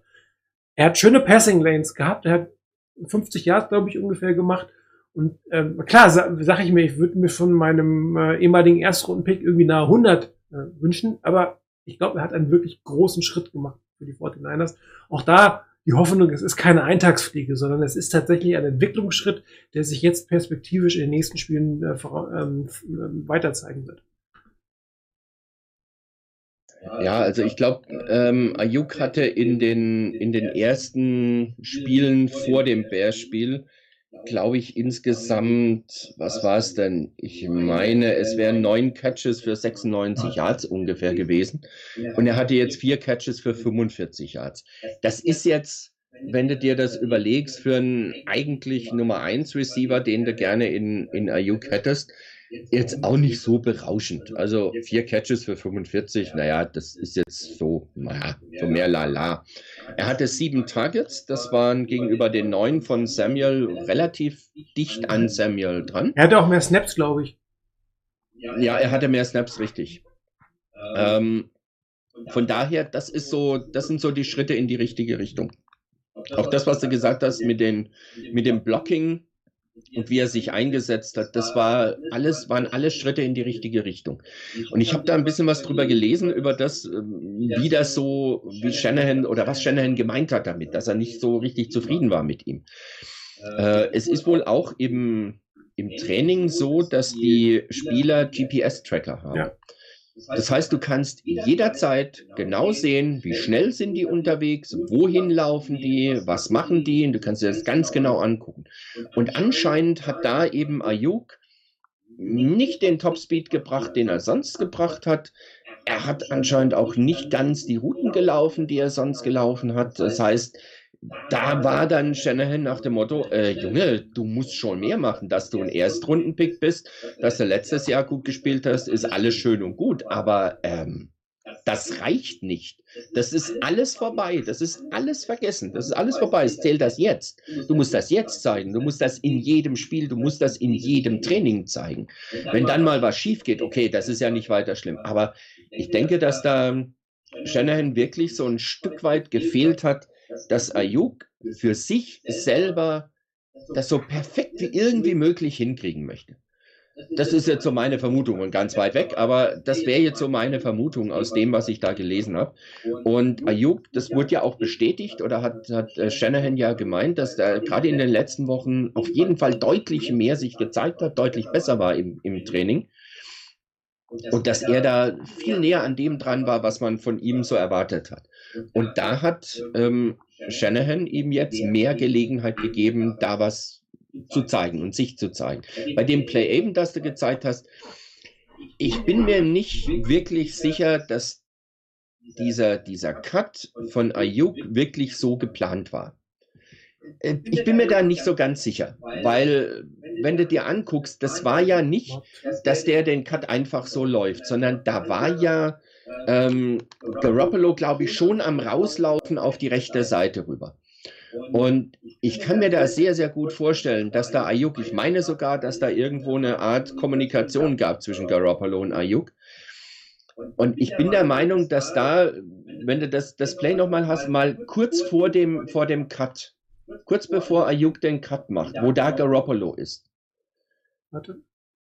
Äh, so, und jetzt noch ein bisschen. Ah, jetzt habe ich die Maus wieder so. Jetzt. So, ja, jetzt stopp. Und da ist nämlich Garoppolo schon auf dem Weg nach draußen. Und Ayuk hat, wenn ich das, wenn ich mich richtig dran erinnere, in dem Spiel, in dem Play, hat er zu dem Zeitpunkt schon nach hinten geguckt und hat gesehen, oh, mein Quarterback läuft nach rechts raus. Und er hat von daher meine Vermutung, wie gesagt, ich glaube nicht, dass das Playdesign so war. Ich glaube eher, dass an der Stelle Ayuk weiter auf die linke Seite rübergehen sollte, Sanu diesen Bogen zurückgehen sollte auf die rechte Seite rüber, damit die wieder da auseinander sind. Aber durch das, dass Garoppolo da raus musste, musste er sich Zeit oder hat er sich Zeit erkauft. Und da hat, finde ich, in dem Fall, wenn das wirklich nicht geplant war, und wie gesagt, ich vermute, dass das nicht so geplant war, da hat Ayuk perfekt reagiert. Er hat genau in dem Moment gesehen, oh, mein Quarterback, der muss nach rechts raus. Ich muss dem helfen. Wenn ich weiter nach links laufe, helfe ich dem nicht. ich muss was machen dafür. Und er hat dann abgestoppt und ist dann eben zurück, hat damit den Gegenspieler abgeschüttelt, weil er da ein paar Yards Platz bekommen hat und hat dann die Möglichkeit gehabt, da reinzulaufen, hat genügend Möglichkeit gehabt, da nach vorne zu gehen, nicht nur das First Down zu machen, sondern noch zehn Yards draufzusetzen. Aber wie gesagt, ich vermute, dass das nicht so beabsichtigt war, dass er so läuft. Aber auch das ein Zeichen dann wieder. Also wenn es tatsächlich nicht so beabsichtigt war, dann auch für mich wieder ein Zeichen dafür, dass Ayuk gezeigt hat, was er machen kann. Und auch Shanahan gezeigt hat, was er machen kann. Dass er reagieren kann auf das, was passiert. Und dass er da eine Möglichkeit findet, sich anzubieten, ein Ziel zu bieten für den Quarterback. Und damit auch seine Berechtigung hat, dass er spielt und dass er Targets bekommt. Also insgesamt, egal ob das jetzt so geplant war oder ob es nicht geplant war, es war ein, gutes Beispiel dafür, was Ayuk kann und wie die Niners ihn auch einsetzen können. Ähm, ich fand schade, dass er den, den Pass, der eigentlich zum Touchdown ging, den nicht fangen konnte. Ähm, da war der Cornerback auch, wie ich finde, ein bisschen arg früh dran und mit dem Arm so ein bisschen quer rüber. Also ich könnte mir schon vorstellen, dass der eine oder andere Ref da vielleicht eine Flagge wirft. Und du hast einen First and Goal an der Ein-Yard-Linie dann. Aber sei es drum, den Ball könnte man vielleicht dann doch noch fangen. Aber sei es drum. Ähm, Ayuk hat den Schritt in die richtige Richtung gemacht. Aber wenn das der einzige Schritt ist, dann wird er schnell wieder äh, ein bisschen, in Anführungszeichen, in der Versenkung verschwinden. Ähm, aber wenn er da weitermacht, wenn er das als Ausgangspunkt sieht und wenn das der Startpunkt ist für das, dass er wieder Vertrauen zurückgewonnen hat bei Shanahan, Vertrauen von den, den Quarterbacks bekommt, dann bewegt er sich genau in die richtige Richtung. Dann können wir noch einiges von ihm erwarten in der Saison. Das war so eine Tyler Lockett-Move dann, wenn das so war, wie du gesagt hast, ne? der dann erkannt hat, sein Quarterback ist da und dann laufen sie alle äh, parallel zum Quarterback. Ja, aber das, das brauchst du halt auch. Das ist ja halt auch dringend notwendig. Du kannst nicht erwarten, dass die Pocket super Ja, hält und alles genauso funktioniert. Aber gerade das, wie gesagt, wenn das tatsächlich nicht so geplant war, diese Route, dann glaube ich, war das ein Zeichen dafür, auch an Shanahan, von wegen, hey, guck mal, ich kann das, ich mache das auch, ich spiele damit. Wie du gesagt hast, auch diese, diesen Spaß, den Ayuk am Blocken hatte, auch hier zu zeigen, in dem Moment, ich biete dem, dem Quarterback was an. Ich biete dem eine Möglichkeit, mit dem Play doch noch was Positives zu erreichen. Sicherlich nichts Schlechtes. Ja, dann schauen wir noch mal kurz, bevor wir äh, auf die Cardinals gucken, au- auf die Fragen. Wir sind, war nicht so viele, äh, die von Flo haben wir, glaube ich, durch. Ähm, um Brad Squiggles cap-technisch weiterhin auf Robbie Gold zu setzen. Ähm, Cap. Cap. Cap-Übersicht. Äh, gehen wir noch mal aufs Jahr 22. Vielleicht einfacher. Ähm, ich glaube tatsächlich, dass Robbie Gold aufgrund der Salary Cap Situation äh, ein Opfer sein kann. Ja, die 49ers würden ähm, dreieinhalb Millionen sein letztes Vertragsjahr, gehen wir mal darauf, sieht man es besser. Ja. Oh nee. Ha! Das ist garantiert. Also, ich zieh's zurück. Das war bei, ich habe heute Morgen bei Spottrack geguckt, da habe ich es nicht so genau gesehen. Ich behaupte das Gegenteil. Also Robbie Gold wird nächstes Jahr bei den 49ers definitiv spielen, weil sein gesamtes Gehalt vollständig garantiert ist. Damit haben wir die, diese Frage schon mal beantwortet. Dankeschön. ähm, nee, es sind aber andere, die wahrscheinlich nächstes Jahr ähm, eher bangen müssten. Das eine ist ein Samsung Ibukan, der ein relativ hohes Grundgehalt äh, hat. Ähm, wo haben wir ihn denn? Da mit 5,9 Millionen. Das, die 49ers würden hier 6,5 Millionen sparen, äh, wenn sie ihn cutten. Also der wäre für mich, wenn er nicht eine, eine Vertragsanpassung hat, das erste mögliche äh, Cap-Opfer nächstes Jahr. Also gibt es ein paar Sachen, das haben wir vorher diskutiert. Man könnte bei Eric Armstead am Grundgehalt was machen. Das weiß ich aber nicht, ob ich den noch weiter backloaden würde. Da wäre er George Kittle für mich ein, ein Spieler, die, wo ich den Vertrag weiter backloaden würde.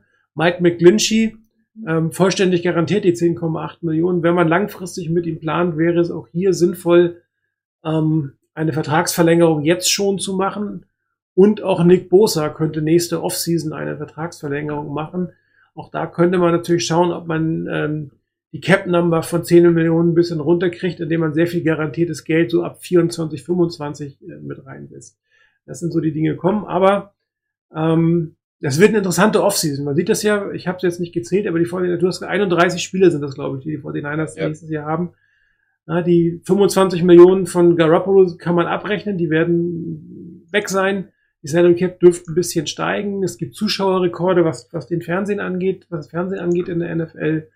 Ähm, man muss jetzt gucken, wie viel Geld äh, durch äh, die Amazon-Übertragung reinkommt, wohin mehr Geld jetzt fließt. Ähm, der Manning-Cast, diese, diese Parallelveranstaltung beim Monday Night Game, spielt noch ein bisschen Geld rein. Also kann durchaus sein, dass die Salary Cap einen gewissen Sprung macht nächste Saison, aber Also vielleicht gerade bei, bei Over the Cap gehen sie von 208,2 Millionen aus. Das wären, glaube ich, 26 Millionen ungefähr mehr äh, um den Dreh als dieses war Jahr. das nicht irgendwie das vereinbarte Minimum sogar? Und es könnte höher Das, das kann eher Base Salary Cap, also das, was, was mindestens. Genau, ich glaube, das ist mit der NFLPA verhandelt oder so und dann kann es noch ein bisschen Genau. mehr werden.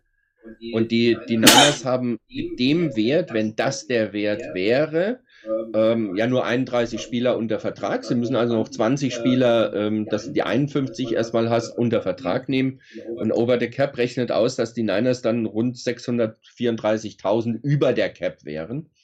Äh, also da muss irgendwas passieren, ähm, wie du das hinkriegst, ähm, weil das funktioniert halt nicht, wenn du da drüber bist. Ähm, die Rams übrigens wären auch nur 1,3 oder 1,4 Millionen über der Cap dann. Also die müssen gar nicht so viel umstrukturieren, aber ähm, die haben ja auch einige Spieler, die teures Geld verdienen. Da kann man noch ein bisschen hin und her schieben. Danke für den Hinweis. Das habe ich vergessen, was ich, äh, wo ich noch drüber reden wollte, nämlich den Trade. Guten Morgen, lieber Martin, oder guten Abend, besser gesagt. Äh, Charles Omeniu, ähm, kann man hier auch mal das Zettel geben. Äh, was hältst du von dem Trade? Äh, ich habe im ersten Moment gedacht, Charles Wehr, äh, weil das ist jetzt kein Name, der mir jetzt so extrem geläufig war. Ähm, nachdem ich den mal so ein bisschen angeguckt habe, ähm, das könnte ein interessanter Spieler sein. Der hat auch, glaube ich, ja noch Vertrag für nächste Genau. Saison. Äh, das ist natürlich an der Stelle eine ganz interessante Geschichte, weil du bekommst äh, relativ günstig einen Spieler, der jetzt auch nicht Unsummen kostet. Knapp über Minimum Salary. Also, Ja, äh, der jetzt nicht Unsummen kostet für nächstes Jahr. Das ist auch nicht schlecht, ähm, wo du ja eventuell noch ein bisschen Geld für andere Spieler brauchst. Also von daher, das ist ein interessanter Spieler. Kann wohl auf Edge spielen, kann aber auch in der Mitte spielen. Könnte also durchaus flexibel eingesetzt werden. Da kannst du auch ein bisschen mit rumspielen, wie du den einsetzen willst. Es wird sich zeigen, wie er, wie er sich einfindet in die Rotation. Ich habe am Anfang gelesen, dass er in erster Linie so hinter Bosa, Ford, wenn er spielen kann, und Ebukam so auf Defensive End äh, mit Arden Key zum Beispiel oder Jordan Willis um Einsatzzeiten kämpfen wird. Äh, je nachdem, wie das bei Ford aussieht, wie sich Ebukam entwickelt, könnte er da natürlich auch ein Stückchen nach oben rutschen. Von Arden Key bin ich jetzt bis jetzt noch nicht so begeistert. Ähm, dürfte gerne auch ein bisschen zulegen. Also von daher ein interessanter Spieler für diese Saison und für die nächste Saison, gerade weil da noch nicht so wahnsinnig viele Spieler unter Vertrag sind. Der könnte in der nächsten Saison eigentlich auch eine ganz gute Rolle spielen, dann unter Umständen. Und von daher wäre das für den Preis ein ziemlich günstiger. also sechs Runden Pick 23, glaube ich sogar. Ne? Nicht, nicht mal 22, Ja. sondern 23. Ja, und ähm, Gwen Cohn hat natürlich wieder gefittert, äh, die Rams holen irgendwie Von Miller und die 49ers holen. Hm, aber, und jetzt kommt das große Aber. Von Miller wird Free Agent. Die, 49 also 49ers hätten ihn dieses Jahr natürlich unter die Salary Cap bekommen, weil die, die, ich finde es irre, was die, was die Broncos hier gemacht haben. Ich meine, die, die zahlen ihm 16 Millionen diese Saison und davon die Hälfte, dass er nicht spielt. Die Rams müssen irgendwie 720.000 zahlen. Ja, kriegen eigentlich nur einen Zweit- oder Drittrunden-Pick und Dritt, das ist jetzt nicht wahnsinnig viel. So. Und die 49ers, Ja, vielleicht, vielleicht ganz kurz, ganz kurz dazu, ähm, weil da habe ich auch was dazu gelesen. Das ergibt dann wieder Sinn. Ähm, die Broncos sind davon ausgegangen, dass sie Von Miller über die Saison hinaus nicht weiter beschäftigen werden. Und wenn sie ihn nach der Saison verlieren, bekommen sie 2023 Compensatory Pick dritte Runde. Und wenn sie ihn jetzt abgeben, müssen sie, schlucken sie zwar einen Teil von dem Gehalt oder einen großen Teil von dem Gehalt, aber sie kriegen zu dem Drittrunden-Pick der, der, der Rams auch noch einen Zweitrunden-Pick ja, dazu. ja, verstehe ich ein Stück weit auf der anderen Seite. ähm, du kriegst die Leistung nicht, du zahlst unglaublich viel Geld. Und wenn du jetzt die Rams-Seite anguckst, ich bin mir nicht sicher, ob sie ihn nächstes Jahr unter die Salary Cap kriegen. Also das ist kein, keine Selbstverständlichkeit. Und das ist so ein bisschen wie die 49ers mit Emmanuel Sanders. Ne? Man gibt einen Zweitrunden und gibt Picks auf in der Hoffnung, damit komme ich in den Super Bowl oder gewinne ich den Super Bowl und ich weiß nicht, ob ich ihn behalten kann. Und das ist natürlich für die 49ers, die sowieso kaum Draft-Picks haben, ein Spieler, der nächstes Jahr im Zweifel nicht verpflichtet werden kann, weil man schlichtweg das Geld nicht hat, weil man einen Bosa ja eigentlich sicherlich nicht dafür über den Jordan gehen lassen will, ist das völlig Unsinn. Das heißt, diesen, dieser Vergleich, den Kohn, da ein typischer Kohn-Vergleich, der hinkt, das sind Äpfel mit Birnen, das ist totaler Bullshit. Man kann natürlich sagen, die 49ers hätten mehr machen können, hm, hm, aber diese beiden Trades miteinander zu vergleichen, ist totaler Bullshit. Und äh, ich, viele Dinge, die er schreibt, stimmen, muss man sagen. Er, er, er, Im Gegensatz zu den anderen Beatwritern legt er den Finger in die Wunde. Die Art und Weise kann man jetzt drüber streiten, aber er findet gute Punkte. Ähm, er, stresst sie manchmal ein bisschen sehr nervig, muss man auch sagen. Aber dann kommen so Dinge, das ist qualitativ schlechte Arbeit. Das ist einfach nicht miteinander vergleichbar. Und äh, ich persönlich finde den Trade sehr interessant. Man gibt kaum was auf. Man hat einen Spieler, man muss sowieso ein Defensive End nächstes Jahr. Du brauchst einen Defensive Liner nächstes Jahr. Jetzt kriegst du einen mit Potenzial, der eine knappe Million kostet. Du musst keinen draften, irgendwie in der hinteren Runde. Und ich habe jetzt irgendwie auch Bericht gelesen, dass durchaus ähm, eine höhere Pressure Rate hat dieses Jahr als Nick Bosa. Also ähm, ich bin gespannt, wann er spielen wird, aber jetzt am Wochenende schon spielt, weiß ich nicht. Wahrscheinlich wird er inactive sein. Ja, aber ich finde, das ist echt ein ganz guter Trade. Ja, also zu, zu Grant Cohn vielleicht noch. Ähm, er ist wirklich einer im Vergleich zu vielen, zu den meisten anderen ähm, Beatwritern, der nicht dem Team nach dem Mund redet. Was jetzt nicht heißt, dass die anderen völlig kritiklos sind. So ist das bei weitem nicht. Also da gab schon, gibt's auch immer wieder Kritik daran. Aber ähm, Kohn ist derjenige, der das noch mal ein Stückchen deutlicher anspricht, was nicht so passt.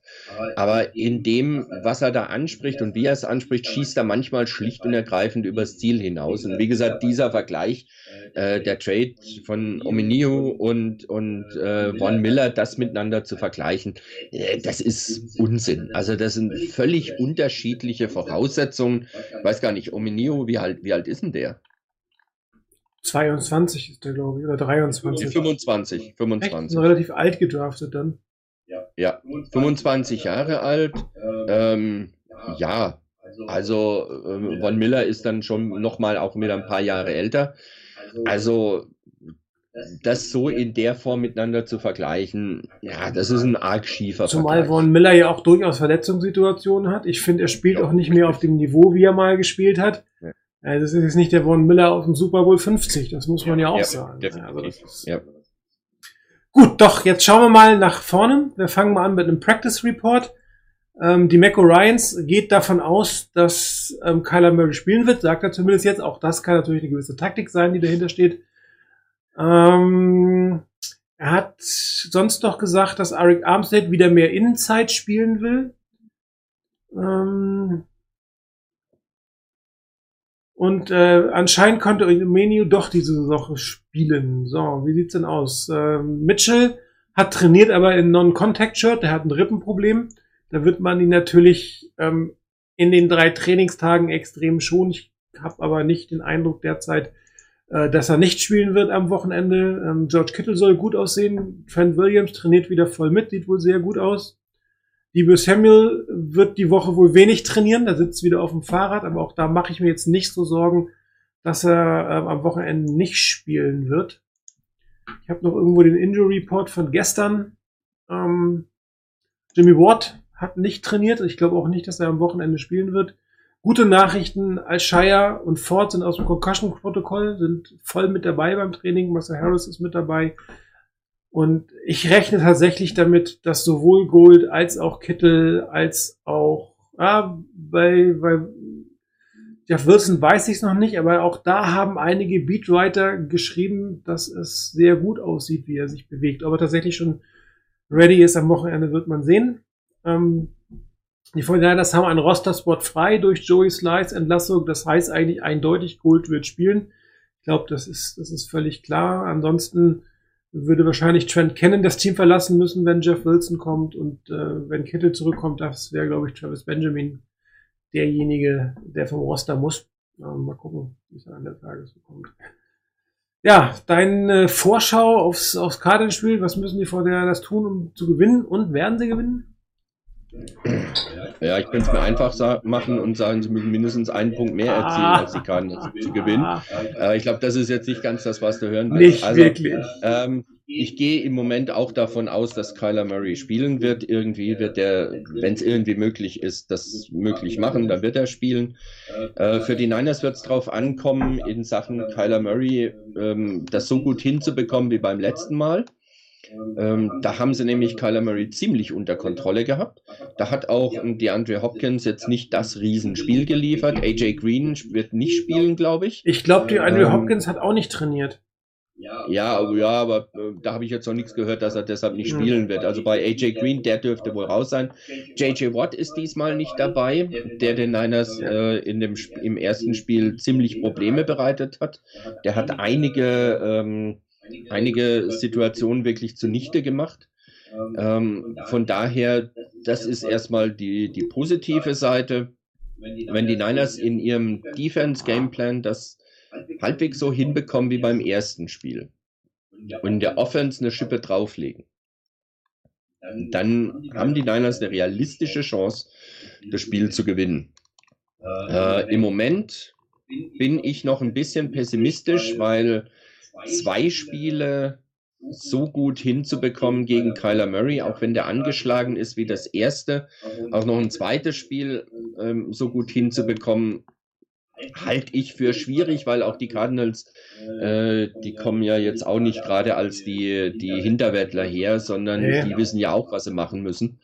Also von daher, im Moment bin ich noch ein bisschen pessimistisch und auch wenn das jetzt manche wahrscheinlich mit quali- ähm, quittieren werden, ich gehe davon aus, dass die Cardinals das Spiel gewinnen. Uh. Mit drei Punkten, hoffe aber inständig, dass die Niners ähm, mich eines Besseren belehren. Ich habe zum Beispiel auch in, dem, im, in der 49ers Forecast habe ich auf eine Niederlage gesetzt und beim Pick'em wenigstens einen Punkt auf die Niners, dass sie gewinnen. Also von daher, ich gehe eher davon aus, es wird nichts werden, lass mich aber gerne eines Besseren belehren und freue mich dann über einen Sieg. Also die 49ers müssen die nächsten beiden Spiele gewinnen, um realistisch ähm, in die Playoffs kommen zu können. Und ähm, es kommt ja, die Verletzungssituation ähm, verbessert sich leicht. Ich hoffe, dass tatsächlich die meisten Spieler mit da sind.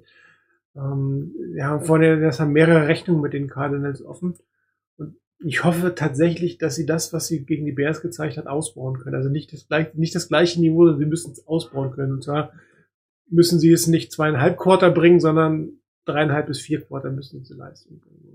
Ich bin trotzdem einigermaßen optimistisch, ähm, ähm, weil die Fortinanders, glaube ich, jetzt Selbstvertrauen ist so ein bisschen der Knoten geplatzt. Sie hätten auch die anderen Spiele nicht verlieren müssen. Das muss man ja auch sagen. Das waren jetzt keine klassischen Spiele, die musst du verlieren. Du warst das deutlich schlechtere Team. Und da fehlte so ein bisschen, glaube ich, das Selbstvertrauen und das Selbstbewusstsein beim Team und bei Kyle Shanahan. Und ähm, ich kann mir durchaus vorstellen, ähm, dass die 49ers einen Weg finden, hier mit einem Sieg äh, rauszukommen. Ich habe tatsächlich plus sieben für die 49ers getippt. Was nicht zu sagen, ich habe jedes Spiel diese Saison mit plus sieben auf die 49ers getippt. ja, aber ich habe auch im Picking, glaube ich, vier oder fünf Punkte, Punkte gesetzt. Also, ähm, das Laufspiel durch die Mitte, ja, das muss besser werden, macht mir, also im Spiel der, der gegen die Cardinals halte ich das jetzt aber nicht für den Schlüssel. Der Schlüssel wird sein, tatsächlich Ky- Kyler Murray zu containen, ähm, die Fehler runterzubringen, also keine dummen Strafen, keine Procedures-Strafen, die Pass-Interference wieder analog zu wir es nicht machen, ähm, aufpassen, dass man keine 15 Jahre Passing, äh, Roughing the Passer Geschichten kriegt, weil Kyler Murray irgendwie kurz vorm Boden noch den Ball loswirft, ein Passer geworden ist und ihm noch eine mitgibt. Das sind, glaube ich, wichtige Dinge. Die Fortinanders äh, sollten auch in der Offense es wieder schaffen, nicht unbedingt in Dritte und Lang zu kommen. Durch Strafen vor allen Dingen. Im Spielerisch kann es mal passieren. Durch Strafen ist extrem ärgerlich. Ähm, und Kyle Shanahan sollte seinen Gameplan in Chicago wieder so ein bisschen aufsetzen, wo er eigentlich versucht hat, dass es überhaupt keine dritten Downs gibt. Ja, man kann natürlich einen Gameplan aufsetzen, der bewusst in kleinen Schritten, der auch bewusst dritte Downs in Kauf nimmt, oder man kann natürlich versuchen, ich versuche dritte Downs in irgendeiner Form überhaupt ähm, zu vermeiden, indem ich entsprechend calle, indem ich vielleicht auch, was die Fortinanders gegen die Bears gemacht haben, beim First Down mal mehr passen als laufen. Auch wenn wir ein Laufteam sind, ähm, ist das durchaus mal eine interessante Variante. Und ähm, ich hoffe wirklich, dass die 49ers hier ihre Saison zum zweiten Mal retten können. Also, ne, das ist die erste Rettung beim Spiel gegen die, gegen die Bears und dass sie jetzt tatsächlich das schaffen konnten. Ich bin wirklich positiv. Ähm, ich bin ja oft sehr, sehr negativ für die 49ers eingestellt in der Vorschau, aber ich bin durchaus positiv und ähm, hoffe, dass die 49ers tatsächlich endlich mal diese Saison ein Heimspiel gewinnen. Und damit sind wir durch für heute, würde ich mal sagen. Ähm, ich danke dir fürs Dabeisein, Rainer. Wer nächste Woche dabei sein wird, Gerne. wissen wir noch nicht. Ähm, wie immer werden wir das kurzfristig entscheiden. Ich bin aber positiv, dass es überhaupt eine Sendung geben wird. Ich wünsche allen viel Spaß am Wochenende beim 49ers spielen. Äh, denkt dran, die Uhr in den USA wird wieder umgestellt nächste Woche. Das heißt, die äh, Zeiten sind die gleichen. Für alle Golden Bears Fans, die Bears werden am Samstag auf YouTube Pac-12 International um 8 Uhr abends gezeigt. Schaut es euch an. Wunderbar. Ansonsten gute Nacht. Danke fürs Dabeisein, Rainer. Und bis Gerne. demnächst.